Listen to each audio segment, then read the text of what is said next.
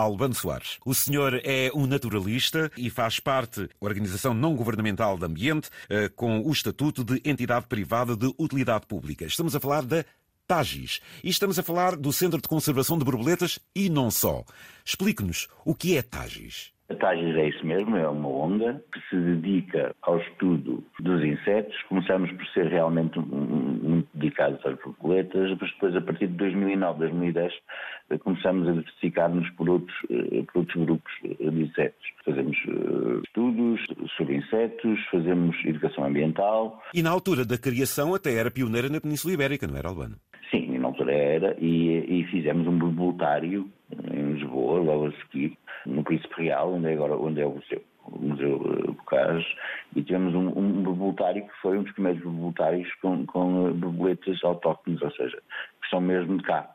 E ainda é visitável esse borboletário? Não, infelizmente esse borboletário depois eh, deixou de, de, de, nos pertencer e por razões de, de organização e de gestão do, do museu, que, que nos são completamente alheias, fechou há cerca de quatro anos mais ou menos. Infelizmente. Falando de borboletas, falou-me aí autóctones. Portugal é um país de borboletas? É, não é muito, nós só temos borboletas diurnas, temos uma diversidade que não é assim muito grande, são 130, cerca de 135 espécies. Hum, em comparação com os nossos vizinhos espanhóis, têm mais do dobro de espécies, eles, eh, nós não temos assim muitas, mas temos algumas espécies muito interessantes. Como por exemplo? Eh, temos algumas espécies que representam um bocado o clima mediterrâneo. Temos uma espécie que é a Milita eteri, que só voa praticamente na Europa, em, Portugal e no sul de Espanha. Temos uma que se chama, estes são nomes assim um bocado complicados, que se chama Eutidrias Desfontaine, que também eh, na Europa só voa em Portugal e em Espanha.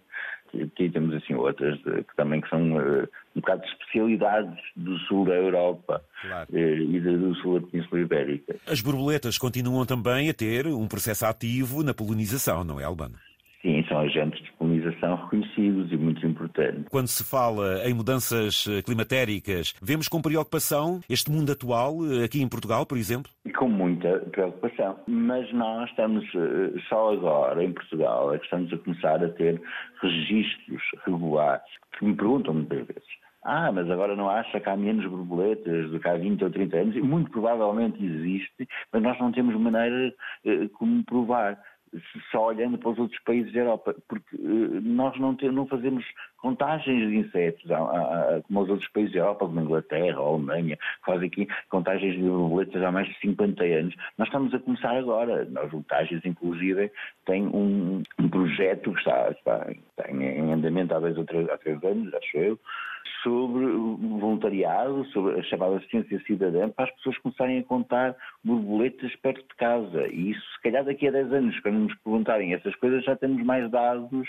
para falar com as pessoas e, e para, para, divulgar e dizer que realmente esta é aquela espécie estão a regredir e esta é aquela outra, não. A vossa associação promove um voluntariado, até quem quiser associar-se poderá fazê-lo. É difícil observar borboletas e estatisticamente poder contá-las? Não é difícil. Como as borboletas são relativamente poucas, eu estou a falar das diurnas. O mundo das borboletas depois é um universo enorme disse 135 diurnas, mas nós temos uh, cerca de mais de 2 mil noturnas.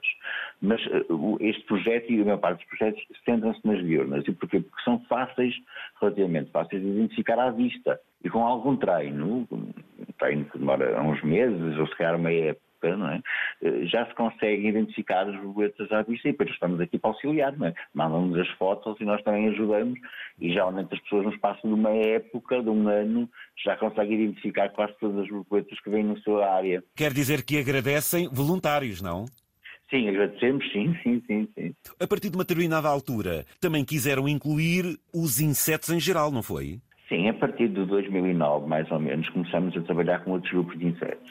Eu, por exemplo, trabalho com abelhas selvagens ah. e trabalhei muitos anos ainda, trabalho com libélulas, além das borboletas. Sim, mas diversificamos e agora temos, estamos realmente metidos em qualquer, no universo dos insetos. Eh, quando me diz eh, abelhas selvagens, que tipo de abelhas são essas? São uh, a maior parte das nossas abelhas, é? e são as mais desconhecidas. Nós temos praticamente 720 espécies de abelhas. Portugal aí sim é um país muito, com muita diversidade de abelhas, para o seu tamanho, e nós geralmente só conhecemos uma que é a abelha do mel. Melífera, não é? Ou então essa vespa asiática que vem dar cabo disto tudo, muitas vezes, não é? Que vem dar cabo, especialmente de insetos sociais. Uh, gosta muito porque é muito mais fácil do que andar atrás das outras. A maior parte das outras abelhas são solitárias e são mais pequeninas que a abelha do mel, a maior parte. Mas também produzem mel, Albano? elas produzem uma, uma, uma, substância que pode ser chamada de um mel primitivo, que é um, um conjunto, de mistura de pólen e néctar, só que não armazenam como a abelha do mel e como algumas outras no mundo, não é? Eh, elas fazem uma célula reprodutora, põem essa bolinha, um ovo e fecham. E depois com a vida delas, ou morrem, ou é diferente. As nossas abelhas, as do mel, é que produzem, armazenam esta quantidade de mel que estão ativas o ano inteiro. E, essa, esse mel serve para as épocas menos boas alimentar uma colónia inteira. E porquê é que quiseram associar os insetos? Porque na altura era, era começou, começamos, quando, quando começamos uh, uh, com as borboletas, depois a determinada altura era impensável não, não começar a. porque está tudo ligado. Como também agora já não estamos só nos insetos, também temos uma grande relação com o mundo das, das plantas, porque os insetos e as plantas estão super interligados. E na altura foi por aí, foi por ligações. Começamos por uma coisa, já que me puxaram o novelo, não é? Começa-se por um fio e vai-se andando, andando, andando, até tem ali uma meada na mão. E é verdade, foi assim. Eh, e, e provavelmente continuaremos por aí fora, não é? Daquilo que vocês fazem. Achei piada até à expressão. Do blog passa-se ao vlog. O que é isto do vlog participativo, Albano? Foi, foi um fundamental que nós, nós, nós uh, ganhamos. Primeiro com um blog chamado Insetos Sem Rede, em que todos os uh, 15 dias, mais ou menos, fazíamos um episódio, um blog, a falar de insetos. Uh, os insetos na rede. E depois, a seguir, fizemos outro, estamos a fazer ainda outro, que se chama Insetos Atrás do Prato, que mostra uh, realmente qual é o trabalho dos insetos. Não, não se trata de. O nome é um bocado enganador, as pessoas podem pensar que é para comer insetos. Não é. Se calhar um dia chegaremos lá a fazer um Já, já existe, já existe. Já existe, exatamente. Já existe. Uh, não, é, é, o trabalho que está, o trabalho chamado, aspas, aspas, de sapa, dos insetos nos nossos... Algo que eu também me inteirei na, na, vossa página, que é a rede que conseguiram pelo país a nível da EBIO, ou seja, estamos a falar de estações de biodiversidade, de percursos pedestres. Explique lá melhor o que é isto. As EBIOs e os biospots, modalidades que nós temos, são realmente percursos acessíveis a toda a gente. Eh, geralmente com um pouco mais de um quilómetro, dois quilómetros, em áreas naturalizadas ou naturais, eh, onde nós eh, fazemos um estudo prévio e depois instalamos cerca de nove leitores de paisagem com os insetos e também as plantas que caracterizam essa área e que as pessoas podem ver ao longo do percurso. É como se fosse um guia da natureza ao ar livre. E já tem bastantes. Temos muitos já. Desde o norte a sul. Ainda, Ainda este sábado tivemos mais uma inauguração do meio bio eh, na Horta, em Alcobaça. Já não sabia se eram 55, se eram 56 ou 57. Que relação é que têm, por exemplo, com o ensino, com as escolas? Nós temos uma forte componente de educação ambiental. Tivemos até o ano passado uma professora em, eh, destacada mesmo, e temos de fazer atividades. São atividades, nós vamos às escolas, falamos geralmente são as autarquias que nos, que nos contratam, e, e, fazemos divulgação, fazemos um jogo que é os insetos em ordem, fazemos a semana dos insetos.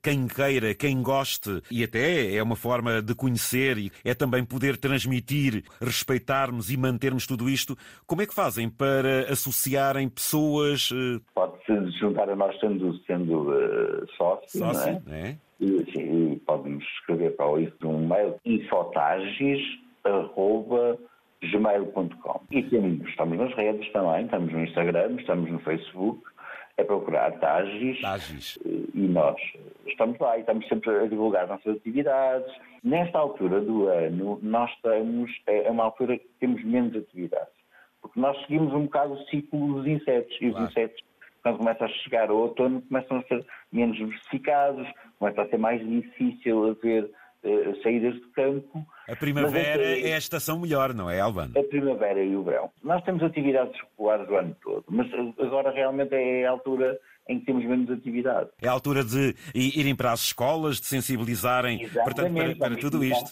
Isto é, é, promover, é chamar a atenção. Os ouvintes, eh, nas suas buscas de internet, procurem TAGIS, vão lá chegar ao Centro de Conservação de Borboletas de Portugal. Lancem uma mensagem. O que é que lhe diz a sua sensibilidade?